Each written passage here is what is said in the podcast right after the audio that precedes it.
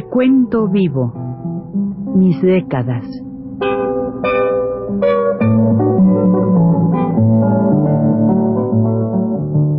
Juan de la Cabada, mediante esta serie de programas radiofónicos, narra los momentos más intensos de su existencia como escritor, trotamundos, militante de la condición humana, todo lo cual es ya patrimonio de nuestra mejor literatura.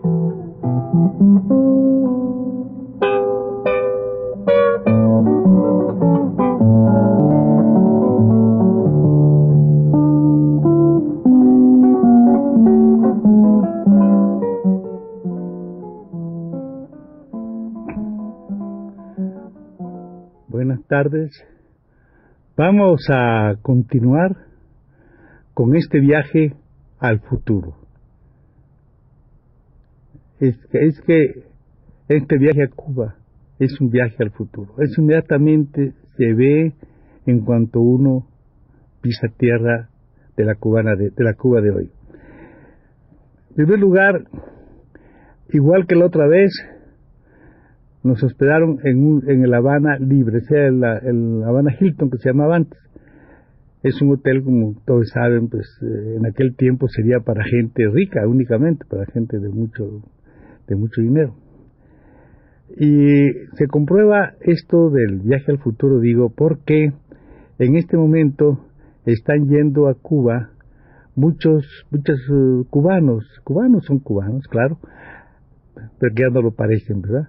Porque son muchos que vienen ya de Miami, que han estado yendo a Cuba por un tiempo van de visita, eh, pero van son muchos, no, no es una cosa, es, que el hotel está diariamente, este hotel y otros más, están diariamente llenos de estos compañeros o estas personas, digamos, que llegan a, a, la, menos a visitar La Habana. Parece que es en todo el país porque yo debía ir a, a Camagüey y me dijo este Nicolás, hombre hermano, pues ahora va a ser muy difícil porque fíjate que están llenos los hoteles con esto de la comunidad, le llaman de la comunidad, llegan y se van y están segura que todas las provincias están llenas de gente en los hoteles, todo eso. Y quedamos en ir quizá en abril, no sé si marzo o abril, pero vamos, tenemos que hacer, es un viaje que es obligado a hacer y lo haré en cuanto pueda yo. Pero en ese momento no pude. Pues bien, este, en cuanto llega uno, bueno, los compañeros, la gente que uno que es siempre, pero los, los que sorprende mucho es cómo llega esta, estas personas y lo que uno siente alrededor de ellos, ¿no?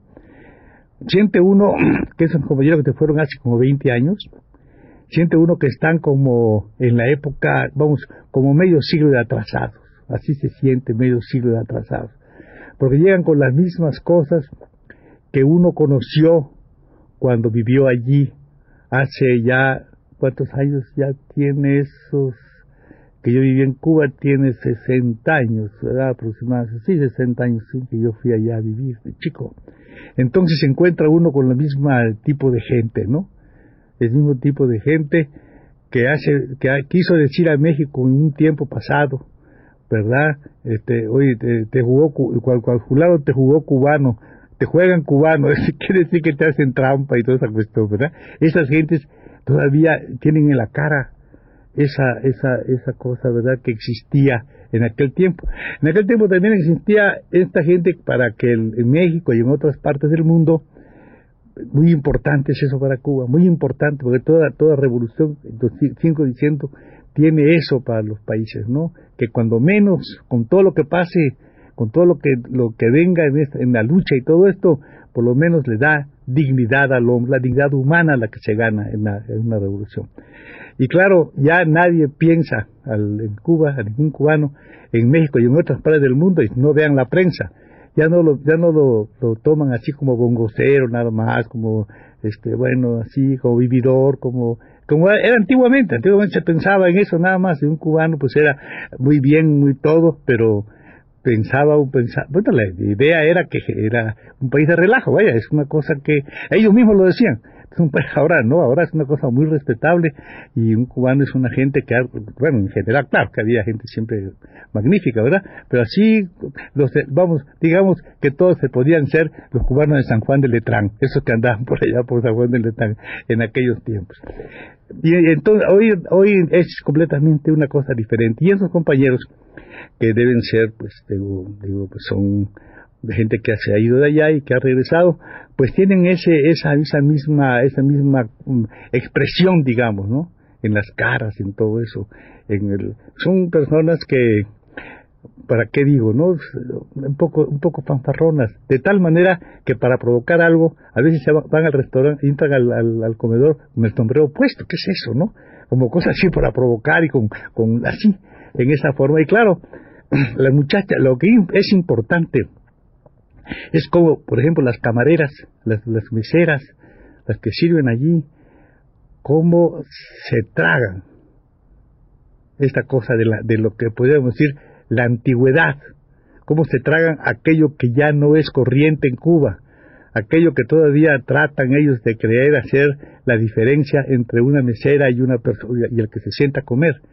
Ellas se tragan todo eso cuando los llaman así con imperio, cuando les dicen este, trae tal cosa, lo que no haya, todas esas cosas, ¿no? Ellas casi lloran, yo lo vi, hablaban conmigo, pero con esa cosa política, sabiendo que esto es una cosa política, sirven con toda atención, con toda delicadeza, con todo. Una vez llegó un tipo de estos y le preguntó a una del elevador, gentes muy buenas todas, le dijo, oye chica, este, déjame un favor, no, yo te, ellos creen que, nadie está contento con el régimen y es al revés. Le dijo, oye chica, tú me puedes decir quién es aquí los policías que hay en el hotel, chica. Le dijo, aquí todos queremos mantener el orden, todos somos policías, le dijo la muchacha, y con eso lo aplastó completamente, ¿verdad? No, no puede haber esa, ese trafique de que del chisme, nada de eso. Es un, es un país de una seriedad fantástica. Por otro lado, no puede ser más que un país alegre porque siempre lo ha sido. A tal extremo es que cuando a un muchacho, por ejemplo, ellos, ellos, muchos, casi todos ellos trabajan y estudian, eso es así, casi todos. Yo tengo, hay un compañero ahí, cubano, Juan, mi tocayo, casado con una muchacha Güemes que es, mexicana. Pues, y hay varias, son dos, dos muchachas Güemes que se llaman así, una, una de ellas es dentista y la otra trabaja en la universidad. Y, y las dos están casadas con cubanos. Bueno, como son paisanas mías además, son de Campeche, pues tú sabes, entonces llega ahí el, el, el, marido y me dice, ay Juan, este, me dijeron que tú quieres ir a la víbora. sí, hombre, yo quiero ir allá, ahí todo por, por esta, por, esta calle de, que antiguamente se llamaba Jesús del Monte, quiero ir para allá, para allá y luego pasar entre una calle y otra que se llama La Gueruela y Víbora. Mañana vamos, me dijo mañana, ¿no? Como lo dijo el viernes, el sábado, yo pensé que mañana sería el domingo, ¿verdad? Pues no, el lunes, para él mañana era el lunes, porque ese día, que se llama domingo, y el día sábado, no hacen más que bailar, pero todos los jóvenes. Todo es una, es una cosa que parece como una verdad, de veras es una verdad, como una obligación. Todos van a los bailes, a las fiestas. Que, que usted le dicen un día, le dicen que venga, que va a venir mañana, el lunes fue, el lunes fue, pero el domingo no vino y yo el lunes no estaba, como así pasa, porque yo pensé que me había dicho mañana para el domingo. Por otro lado, es una, no sé si ya dije ya, que es un, es un lugar en que uno, en eso del futuro que digo, siente la cosa como el hombre tiene derecho a nacer. Es un primer derecho porque acá, eh, digo para el pueblo, porque aquí si vamos al hospital general, y no estoy hablando nada más que una cosa que ustedes pueden comprobar, o yo he comprobado, ojalá ya no sea así. Eh, hay camas donde están dos parturientas, eso yo lo he visto, y tres también. Qué cosa más horrenda, ¿no? Entonces ahí no puede ocurrir eso. Si una gente tiene cualquier dolor que tenga inmediatamente, pero enseguida es atendido en el hospital, pero no cuesta un solo centavo ¿verdad? Lo llevan a... Pues, yo, por ejemplo, una vez que tenía una cosa, usted le frecuente, tengo aquí cerumen en la oreja, en los oídos, a le pasa eso, ¿no? Y estaba yo así un poco molesto, pero enseguida, y pum, pum, me lavaron, no cuenta un solo centavo. Pero como yo, no quiero decir que a mí por, como privilegio nada, toda la gente, la gente de enfrente, yo hice, muchas amistades, porque claro, allá había vecinas de enfrente, una familia, la, hermana de un compañero que está en Angola ahora, el comandante Riquer es una muchacha que, es una, es una persona extraordinaria, es una muchacha del, de allá de, campesina de, de, Oriente que está un poco quemada porque por las aquí le, reventó una cosa ahí y le, le, le quemó cuando ella pasaba armas, cuando era chiquilla, tenía 12 años, y le pasaba armas a los, rebeldes, digo, al, grupo de Fidel. Esta es una muchacha, pues es una muchacha fantástica, que trae los trabajos más corrientes de la vida, vamos. Y es una persona así, esta muchacha además, con todo eso, es, es, la que me, me, sirvió para conocer la, la, Cuba de hoy, de ver a estos jóvenes, estos niños a esta gente que, que, que, está que, tiene el derecho a la educación pero así no no no que lo van a inscribir y que está en febrero nada nada ellos van es una cosa fácil es un lugar de hechos digamos el lugar de los hechos no del de los dichos verdad pues acá, acá somos un lugar pues desgraciadamente con nuestra revolución ha pasado mucho eso como un lugar de los dichos. Es decir decimos reforma agraria pero allá existe la reforma agraria. Esa es una cosa muy muy importante. Y todas estas consignas que nosotros decimos aquí como revolucionarias, allá eh, tienen, están, eh, son evidentes, están haciendo. Y digamos, por ejemplo, el derecho, digamos, dijimos a la educación, derecho al trabajo, es un derecho. No hay cosa de que voy a buscar chamba ni nada de eso, es una cosa de derecho. En cuanto uno también una cosa y tiene lo que lo que lo que lo que lo que como que se ha capacitado para hacer inmediatamente tiene su trabajo y sigue estudiando porque los muchachos que yo conocí, todos, todos, todos, están en general este, trabajando y además están estudiando. Y no solamente ocurre eso ahí, sino ocurre también en las, en, las escuelas del campo, donde los muchachos, además de que están haciendo su primaria, están aprendiendo el trabajo agrícola. Vamos, es, es una cosa así. Y no hay absolutamente más que el hombre en general, el muchacho, la gente en general, sabe ya que tiene ese derecho. Y cuando uno habla con, con personas que te quieren ir un poco así de la boca, ¿no? Que dicen, bueno, pues que la que la, libreta es cosa para, para cosa del racionamiento.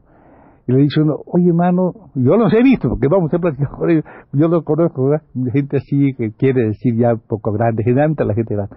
¿De qué comía usted antes, compañera? Y se queda asustada, porque en realidad hoy come mucho mejor que en aquel tiempo, pero sin comparación, ¿verdad? Entonces ella, y, como bien enseguida dice, pues sí, mi hijo está estudiando, está estudiando arquitectura, mi hijo está estudiando, está en la escuela de medicina, mi hijo está, todo esto ocurre, ¿no? Toda la gente está en ese plan. Las muchachas, yo me conocí a una, una, una persona que no había conocido. Iba caminando por la calle con de repente una, una señora así gorda, ya grande, viene corriendo a ver Esther, mi mujer le dice, nena, nena, nena. Mi mujer le dice la nena, ¿no? Dice, ¿qué quién es? Dice, ah, dice, tú eres, ¿verdad? Dice, te conocí. Ah, pues, ¿quién es? Monga. Dice, ah, bueno, Ramona, Monga. Ah, Monga, bueno. Y fuimos a su casa. Bueno, ella tiene dos casas, porque ah, en lugar de tener ahora, son esas vecindades antiguas, ¿verdad? Donde está, él tiene un, como no son muy grandes, pues una tiene para, para su marido, vamos, que, Luis, y ella tiene su, su su cuartito también, ¿verdad? Entonces ahí está muy bien, entonces, pero quiere de repente este hablar un poco de, de estas cuestiones, ¿verdad? De, de una cosa nueva que ha venido para ella. Y entonces, bueno, ¿y qué hace tu fulano? Ah, pues está estudiando, chico. ¿Tú no crees que...? Entonces, todo eso que, que podía suceder en ella, una queja, se convierte enseguida en un razonamiento y en una, digamos, no alabanza, sino en, una, en, honor, digamos, de la revolución. Esto es lo que yo pude ver en este país, donde hice un viaje, como dije, al futuro. Hasta la próxima vez.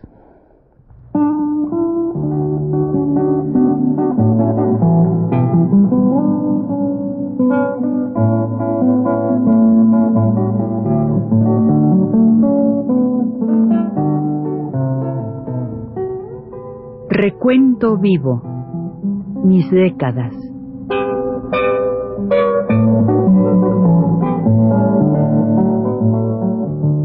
Juan de la Cabada, mediante esta serie de programas radiofónicos, narra los momentos más intensos de su existencia como escritor, trotamundos, militante de la condición humana, todo lo cual es ya patrimonio de nuestra mejor literatura.